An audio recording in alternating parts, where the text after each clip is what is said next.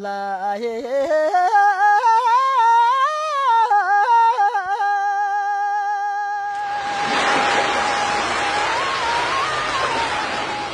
黄河之水天上来，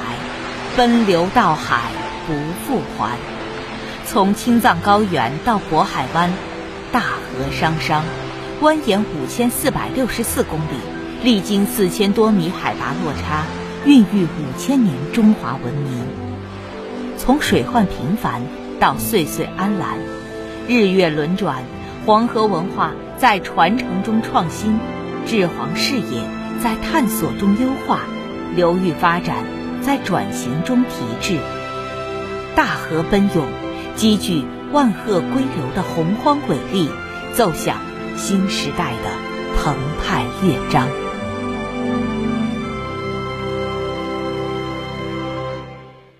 请听第三集《大河之治》。黄河宁，天下平。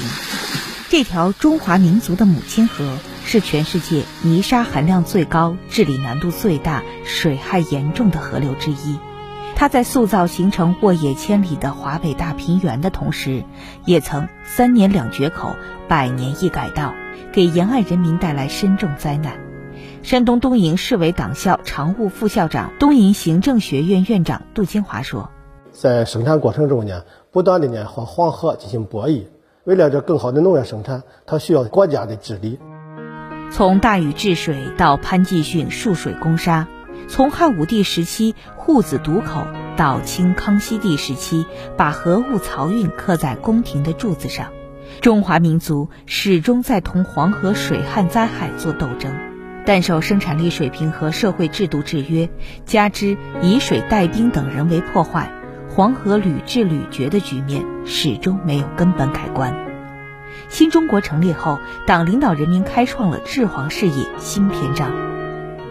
黄河水利委员会黄河工会原常务副主席陈维达说：“那么，人民治黄以后，我们在防洪、抗洪抢险，在水利水电开发，在水土保持、国土整治等等方面，都取得了巨大的成就。”保证了黄河两岸人民的安居乐业，保证了黄河两岸的欣欣向荣。黄河水资源总量是长江的百分之七，承担了全国百分之十二的人口、百分之十七的耕地、五十多个大中城市的供水任务，水资源利用率高达百分之八十，人均水资源占有量只有全国平均水平的百分之二十七。水资源是黄河流域最大的刚性约束。我现在所在的位置呢，就是位于晋陕豫三省交界的大禹渡，它位于山西省芮城县。相传这里是大禹治水留下重要活动轨迹的地方，但是呢，长期以来当地的人却过着吃水比油难、干旱使人愁的这样的生活。为了改变这一情况，二十世纪七十年代，在这里建起了一座国家级的大型电灌站，叫大禹渡扬水工程。在这片大禹渡灌区里，一道道水管攀爬在千沟万壑的黄土高坡，引提黄河水上升三百多米，浇灌五十多万亩良田。因为有了黄河水的灌溉，芮城县连续十二年被评为全国产粮大县。大禹渡扬水工程服务中心办公室副主任殷雨娇说。咱们设计的这座泵站，它是架在这个钢筋轨道梁上，然后上方用这个绞车绳来牵引。就说黄河水位涨的话，这个泵房它可以往上提；黄河水位落的话，这个泵房它可以往下放。移动式的泵站开创中国水利史上先河，后来被许多水利工程来借鉴使用。芮城县种粮大户胡天妮对浇地这件事最有发言权。山西省运城市芮城县远鹏智慧农场负责人胡天妮说。这片原来都是旱地，后来渠道到地里边了，大水漫灌，增产了不少。既要开源，也要节流，精打细算用好水资源，让水资源用在该用的地方。吴天妮的浇地方式也从大水漫灌走向智能化灌溉。麦田里每隔十八米伸出一根喷灌杆，轻点手机，涓涓细流顺着地下一米深处的管道。流向一道道田垄，胡天妮说：“智能的这个灌溉的这个系统，这个建设这个有一千亩地，哦，果园大概有哦六七十亩，这个智能化的这个啊灌溉系统，节水大概百分之五十到六十，节肥百分之三十，效益提高了一倍，一年这个纯收入大概就是个呃一百多万吧。量水而行，节水优先。那到二零二一年底呢，山西黄河流域万元 GDP 的用水量已经降至三十二点五立方米，水资源集约节约利用水平大幅提升。如今呢，享受着黄河水馈赠的中华儿女早已不再一味索取，而是更加珍惜来自这条母亲河的馈赠。治理黄河重在保护，要在治理。二零二二年七月初，由于黄河进入山东水质始终保持在二类以上。山东省作为受益方，向上游的河南省兑现生态补偿资金一点二六亿元，标志着黄河流域省际横向生态补偿机制探索取得重要进展。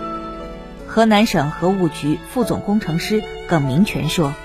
这黄河的治理上中下统筹治理，但是治理的重点仍然在下游，下游又集中在河南河段。”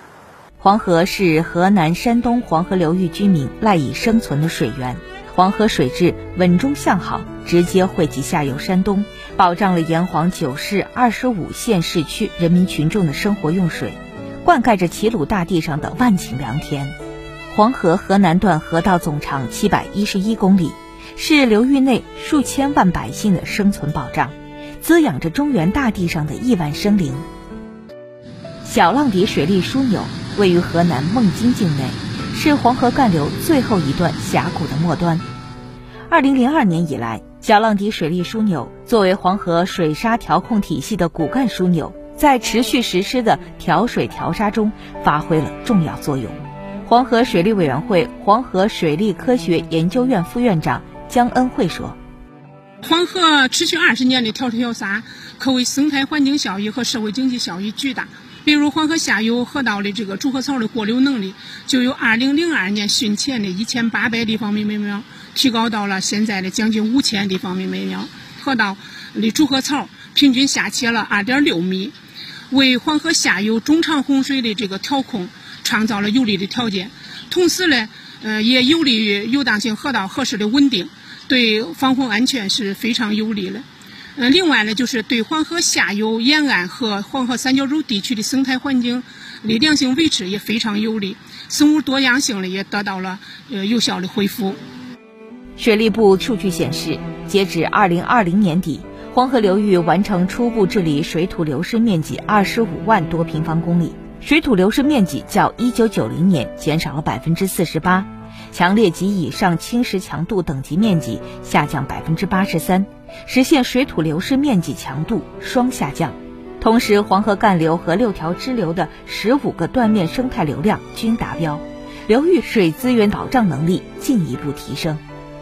党的十八大以来，在节水优先、空间均衡、系统治理、两手发力的治水思路下，经过一代接一代的艰辛探索和不懈努力，实现了黄河治理从被动到主动的历史性转变。创造了黄河岁岁安澜的历史奇迹。